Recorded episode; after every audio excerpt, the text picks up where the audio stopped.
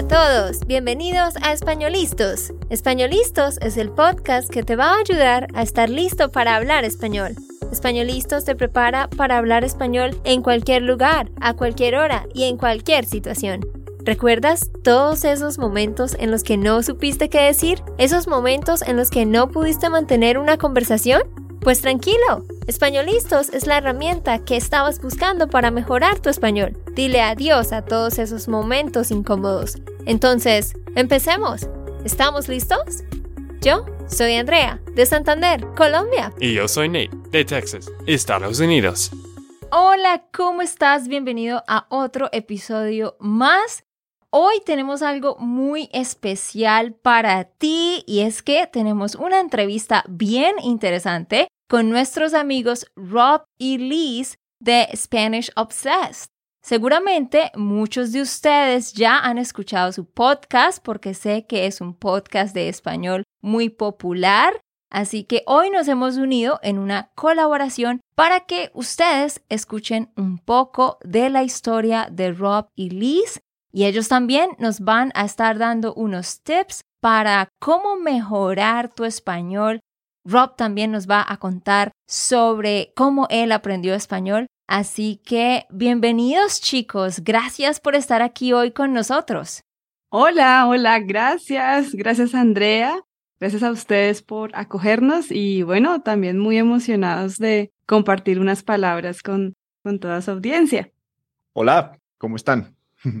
Muchas gracias por venir y pues este entrevista es porque un estudiante de nosotros y de ellos también, Steven Stemler, nos dijo que ustedes son muy parecidos, muy buena gente, deben eh, conocerles y yo pues conocía un poco sobre Spanish Obsessed, pero siempre quería conocer a ustedes porque Rob es de Inglaterra y Liz de Colombia, entonces hay muchas cosas parecidas.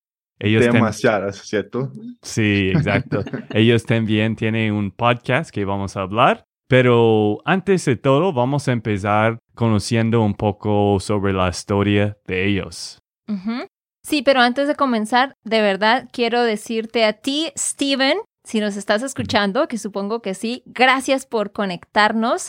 Steven Stemler estuvo con nosotros en Colombia en un viaje de inmersión y también es estudiante de Spanish Obsessed, así que gracias una vez más por conectarnos.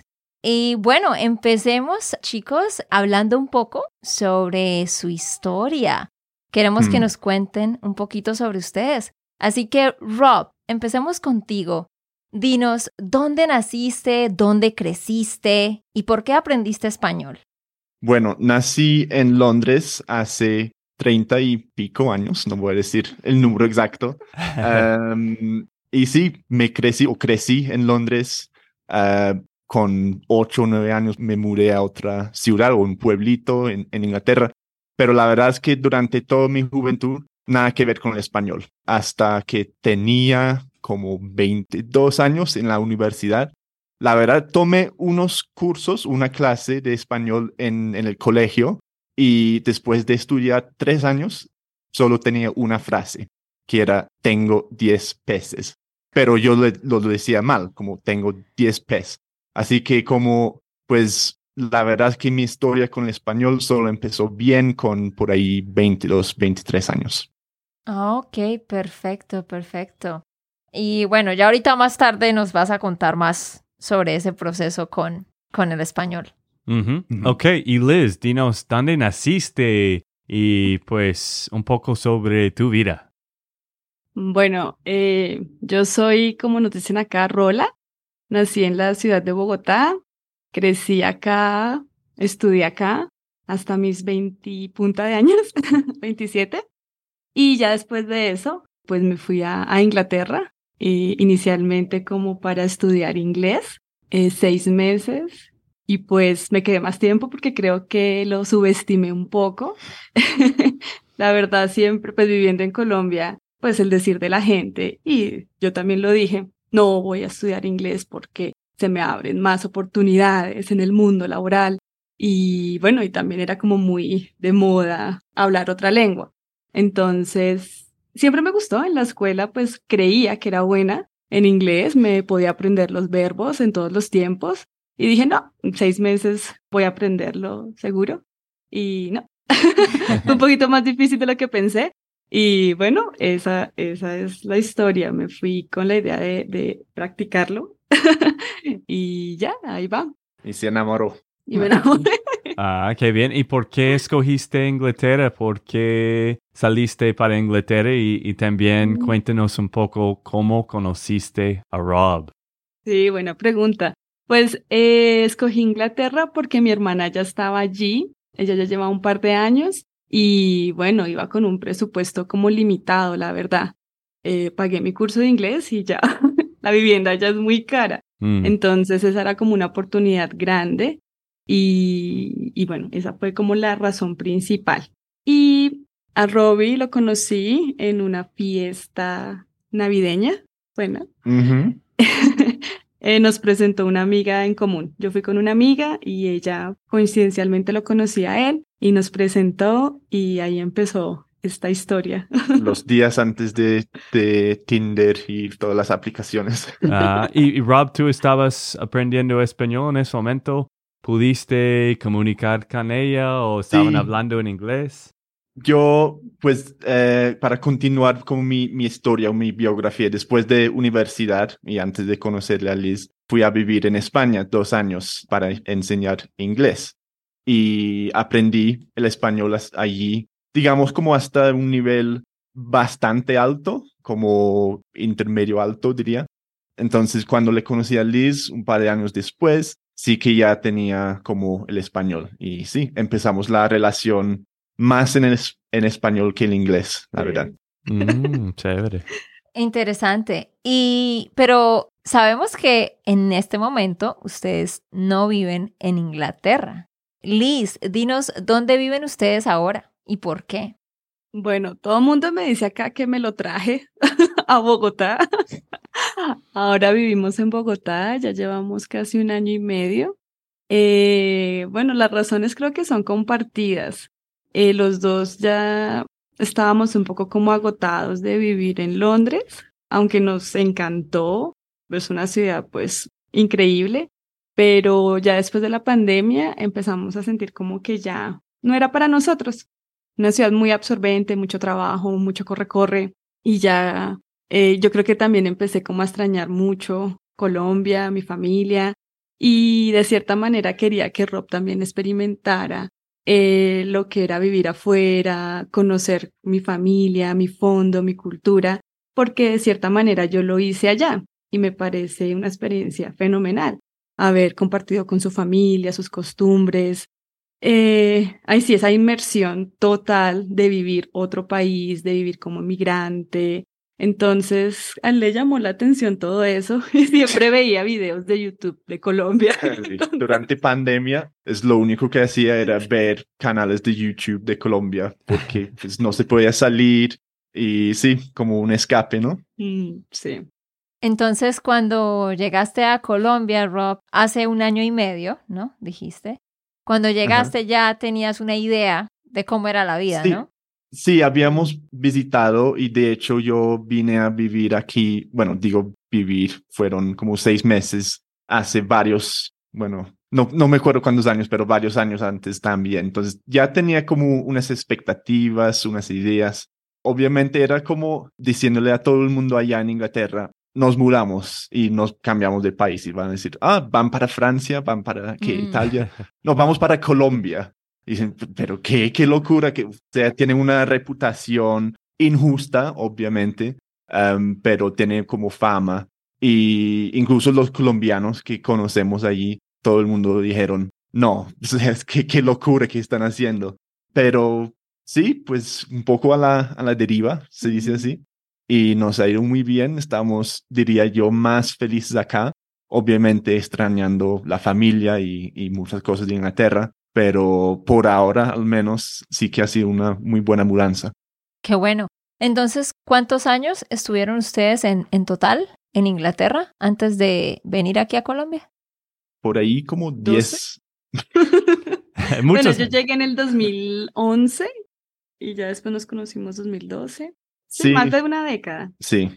Vale, perfecto. Y aquí quiero mencionar algo aparte a lo que estamos hablando, pero creo que es importante eh, lo que Rob decía sobre el hecho de que Colombia tiene una reputación injusta y muchas veces por parte de los mismos colombianos. Eh, eso sí es muy cierto y es muy triste y yo creo que la razón por la cual eso sucede es porque muchos de los colombianos que viven en el exterior son personas que se fueron de Colombia hace 20, 30 años, cuando claro, hace 20, 30 años era otra Colombia, la Colombia insegura, con tanto crimen por todas partes, con, con la guerrilla y toda la cuestión. Pero sí sepan que Colombia ha cambiado muchísimo, en especial en los últimos 15 años, y es muy diferente a lo que era hace 20 años. Entonces, no tengan miedo de venir a Colombia a visitarla, a conocer y a, practicar su español. Sí, también voy a agregar esto. Yo sé que la mayoría de, personas escuchando han escuchado de, de, Pablo Escobar, han visto narcos y la verdad, pues hoy en día no es así, pues hay problemas entre los carteles, pero eso está mucho afuera de, de las ciudades normales. En los tiempos de antes quizás estaba más dentro de Medellín o otros o Cali, pero ahora, pues sí hay peligro, pero no tanto, y está como en los afueras, ¿no?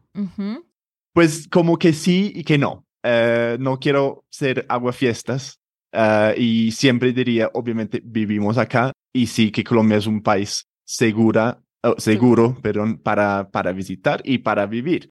Pero aún así no se compara con, digamos, Londres, con casi todo, toda Europa.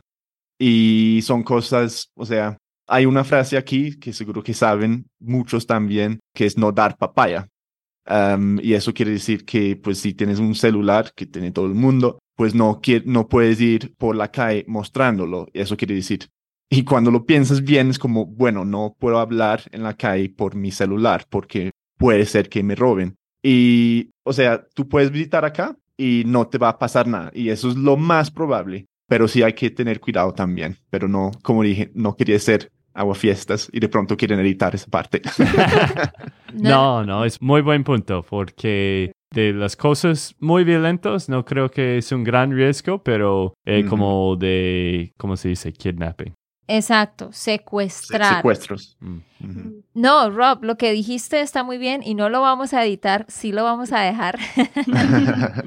porque ese es un muy buen punto y, claro que hay que mencionarlo. Cuando yo digo que Colombia es muy segura y que no se compara como era hace unos 20 años, me refiero a que no te van a secuestrar, no te van a matar y en general puedes caminar tranquilamente por las calles, pero claro, lo que dice Rob es muy cierto. Por supuesto que todavía existen los robos y que hay áreas de las ciudades que no debes ir a visitar y que igual hay que tener cuidado en la calle, sobre todo en ciertas áreas de la ciudad, porque igual te pueden robar el celular o otras cosas. Bueno, muy bien, pero continuando un poco hablando de, de ustedes, Rob, cuéntanos un poco sobre cómo fue tu proceso con el español, es decir, ¿cuántos años dirías que te tomó en total para llegar a un nivel intermedio conversacional? Y también, ¿qué tips les puedes dar a los estudiantes que nos escuchan para que mejoren su español más rápido? Bueno, la verdad, para llegar a un nivel intermedio, yo creo que eso se puede hacer bastante rápido. En mi caso, fue, diría yo, menos de un año, pero en mi vida solo he tomado como un curso intensivo. O sea, es decir, un curso, no he hecho muchos estudios formales, digamos. Yo siempre digo a los estudiantes que el progreso por el español empieza muy rápido y tú puedes llegar a, digamos, incluso el nivel intermedio muy rápido, pero después como empieza a ir mucho más lento, mm. porque pasar desde principiantes a, o de saber nada a saber algo, eso se hace como en una semana. entonces sí, porque en ese momento estás aprendiendo como verbos más comunes, las estructuras muy, muy frecuentes, cosas así. Pero pasar desde intermedio a un nivel avanzado, eso sí que es muy difícil, toma años y hay estudiantes que, que nunca llegan a ese nivel. Yo diría que pues sigo aprendiendo, de hecho en, en los últimos dos años o el tiempo que llevamos acá, he mejorado más. no, no quiero sonar muy como es egoísta, creo que es, lo, es verdad. Um, y sí, cuando, cuando miro mi propio trayecto, lo que más me ha ayudado no es como un método, una técnica específica, sino es como es más manejar las emociones. Y yo creo que eso es algo que no, no hay mucha gente que habla de eso. Hay muchos gurús o profesores o gente que, que sabe mucho de, aprender y enseñar idiomas y siempre dicen que pues para memorizar vocabulario, para conocer mejor las estructuras, todo eso es importante, pero yo creo que para la mayoría aprender un idioma hasta un nivel avanzado toma mucho tiempo y hay que, como decimos en inglés, es un maratón, pero no una, ¿cómo se dice? Sprint, como una carrera corta. Entonces, mantener el interés, la motivación, eh, manejar las emociones, la perseverancia. Esas son las cosas que más me han ayudado a mí, como manejar las frustraciones más que como cualquier método, porque el método que vas a seguir va a cambiar según tu nivel también. De principiante, o sea, es muy importante como memorizar vocabulario muy rápido y tener como una base muy como por comunicarse eh, en lo básico. Pero ya avanzado, o sea, no se puede memorizar vocabulario de la misma manera, no vale la pena, es más de exponerse al idioma. Entonces, pues mi consejo, y estoy hablando mucho de esto, pero es como más pensar a largo plazo y tomar métodos de cómo mantener el interés, la motivación y, la, y cómo bajar la, la frustración. Muy buenos consejos. Tú hablaste un poco que principio de intermedio es diferente que intermedio avanzado. Bueno, tenemos muchos oyentes y estudiantes de este nivel, como yo también, que, que ha sido intermedio alto por mucho tiempo y, quiero mejorar, ¿no? Entonces, ¿qué cosas cambiaste cuando tú estabas tratando de ir al siguiente nivel más como avanzado, donde estás ahora? Ah, bueno, muchas gracias. Eh, no sé si me considero como súper avanzado. Eh, bueno, de pronto sí. Mejor que yo. sí, me, dice que soy muy creído. Em, a ver, sí es como dices, tienes que cambiar como el, el método, porque lo que te funciona como principiante, incluso hasta intermedio como, como básico, intermedio B1, no es lo mismo. Eso es lo que tienes que cambiar. En mi caso, fue como meterme, someterme mucho en la cultura, que es algo que siempre he hecho desde el principio, o sea, viviendo en España, en Colombia, siempre he tenido mucho interés en la cultura, en la gente. No digo que tú no tengas eso, por cierto, pero eso sí que es como, eso crea mucha motivación y supongo que como algo indirecto de eso es que uno se mete mucho en el idioma. Por ejemplo, yo todos los fines de semana ahora compro dos periódicos, mm. no por estudiar español, sino por conocer las noticias de acá.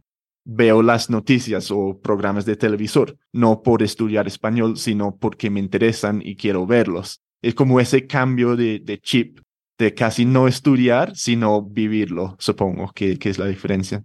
Claro, esos son muy buenos consejos y estoy completamente de acuerdo contigo y tienes toda la razón en que muchas veces no se habla de la parte emocional o la perspectiva que tienes mientras estás aprendiendo un idioma. Porque sí, aquí podemos dar una lista de cosas prácticas para hacer, pero ustedes, los oyentes, ya las conocen.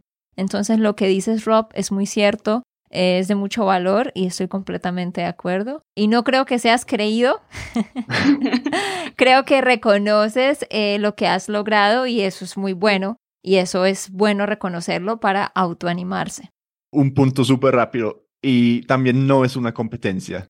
Yo creo, yo veo muchos estudiantes que dicen, quiero lograr este nivel o ser mejor que tan persona y o sea, si me considero creído, pues puedo pensar también que hay un billón de personas en el mundo que lo hablan mejor que yo, que son los nativos. Entonces, no es una competencia porque pues siempre acabo perdiendo eso y no es una buena actitud tampoco. Claro, estoy completamente de acuerdo contigo.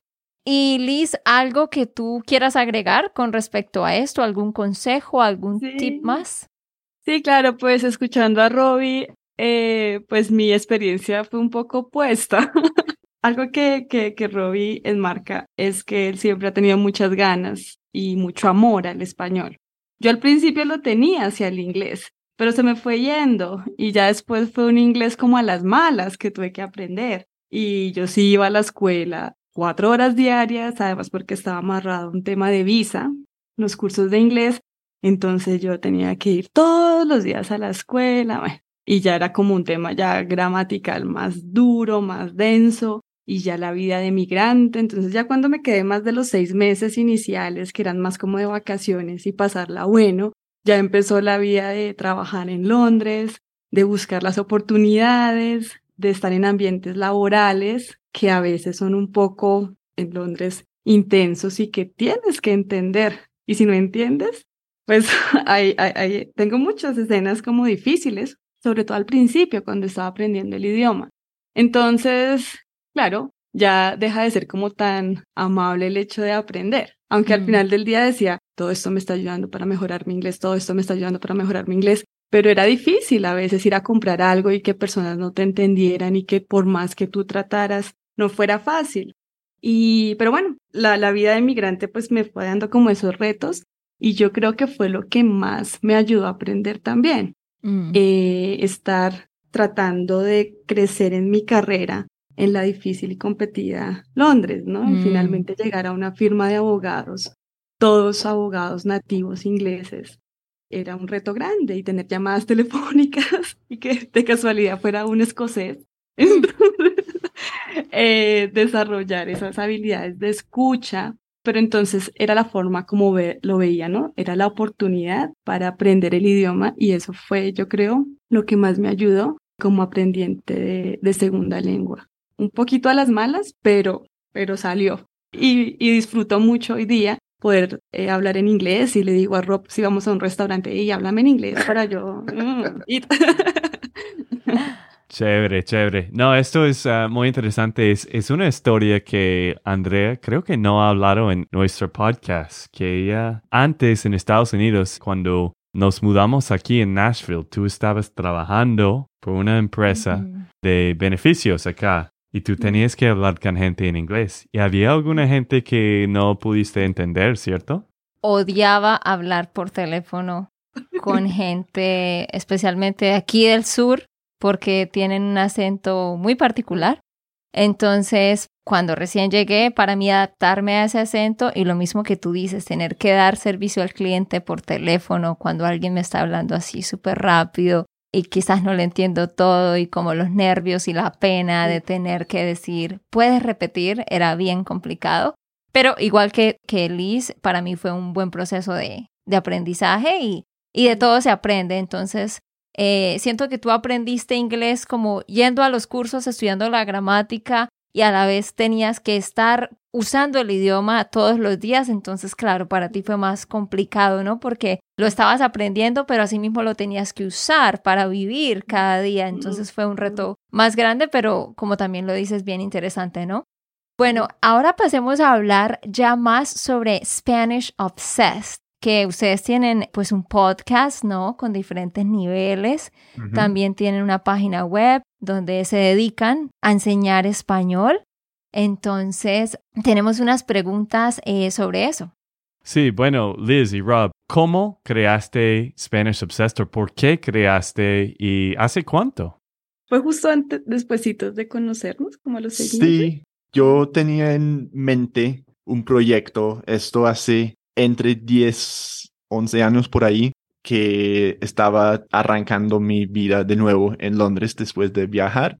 Yo había trabajado de profesor, ah, ya tenía un español, o sea, sabía español y trabajaba en una agencia de marketing.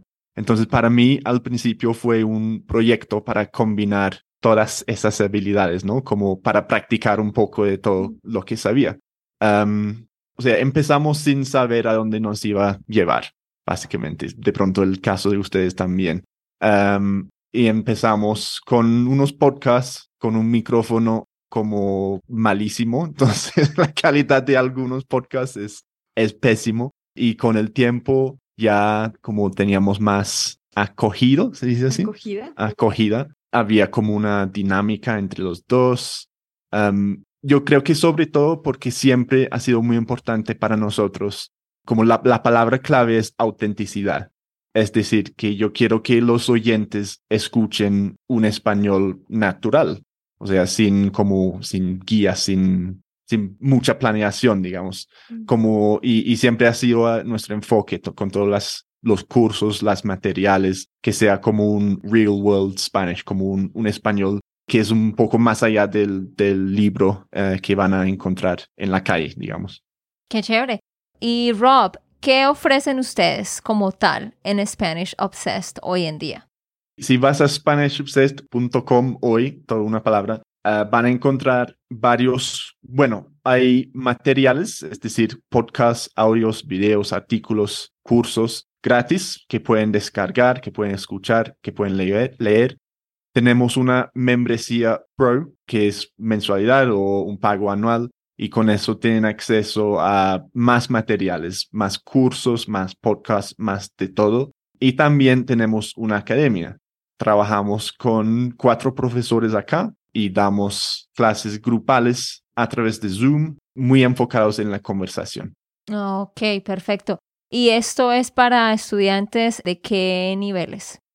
Todos los niveles, la verdad. Em, la mayoría que vienen tienen un nivel más principiante, pero tenemos materiales y cursos como hasta los niveles más avanzados. Sí, eso es algo que siempre me parecía mucho. Yo sé que no están lanzando episodios nuevos en todos los niveles, pero tú tienes principiante, intermedio y también tienes avanzado, ¿no? Sí, de pronto estamos tratando de hacer demasiado. pero sí, en cuanto a los podcasts, tenemos podcasts para todos los niveles. Tenemos un enfoque ahora que es más para los principiantes. Vamos a lanzar un curso en las próximas semanas que se llama Foundations, que es un curso de video interactivo que llevamos año y medio haciendo, que me da un poco de vergüenza. Dos años. Dos años quizás tú puedes ver como un, un Rob joven y como al principio del curso y al final todo calvo y arrugado. entonces me mató ese curso. Eso vamos, ese vamos a lanzar. Uh, entonces sí, ahí vamos. bueno, eso sabemos porque nosotros tenemos proyectos en mente por años y ideas y todo, pero para hacerlo, para ejecutarlo, ejecutarlo. Ejecutarlo. Ok.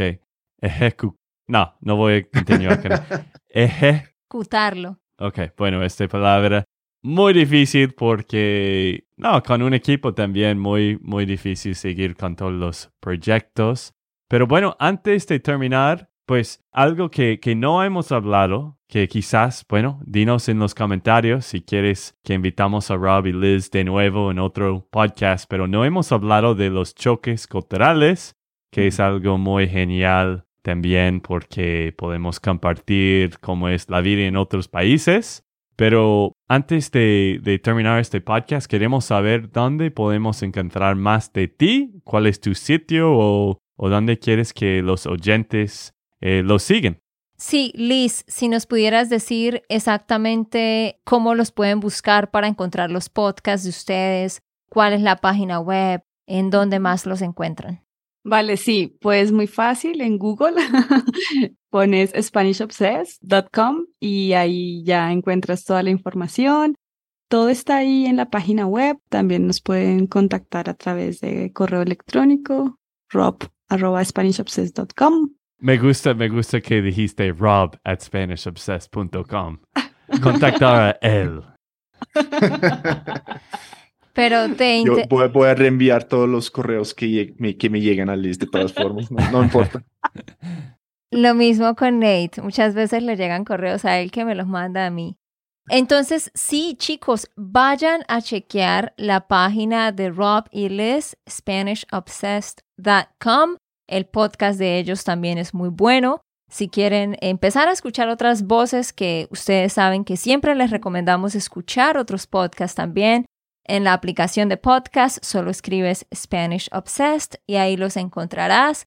Como bien lo escucharon, ellos están a punto de lanzar un curso para principiantes. Si tú tienes familiares o amigos que quieren empezar a aprender español, pues ya tienes una opción aquí también con ah, Rob y Liz. Y Rob, no te sientas mal porque han pasado casi dos años, dijiste, haciendo este curso. Sabemos cómo es, todo toma muchísimo tiempo y a mí también me ha pasado que algunos cursos al principio me veo más joven y ya luego me, veo diferente. Entonces, eh, eso nos pasa a todos y pues sencillamente eso muestra la cantidad de trabajo que, que nos lleva, ¿no? Ustedes saben cómo es crear todo el material. Así que sí, muchísimas gracias por haber estado aquí. Y chicos, también grabamos un episodio con Rob y Liz en el podcast de ellos, así que si quieren escucharnos hablar sobre eso, de hecho en el podcast, en el episodio que hemos hecho con ellos, ahí sí hablamos más sobre los choques culturales y otras cositas que ustedes quizás no saben de nosotros, así que vayan a escuchar el podcast que ellos han publicado también. Gracias Rob y Liz por haber estado aquí. Muchas gracias, un placer conocerlos. Mil gracias y espero poder conocernos en persona. claro que sí. Ok, esto fue todo por el episodio de hoy. Esperamos que les haya gustado y que hayan aprendido. Y recuerda, si sientes que estás listo para aprender español, solo da un clic en Español Listos. No olvides dejar tus comentarios de lo que te gustó y los temas que quieres que tratemos. Suscríbete y déjanos tus reseñas. Españolistas les dice chao chao y hasta, la próxima.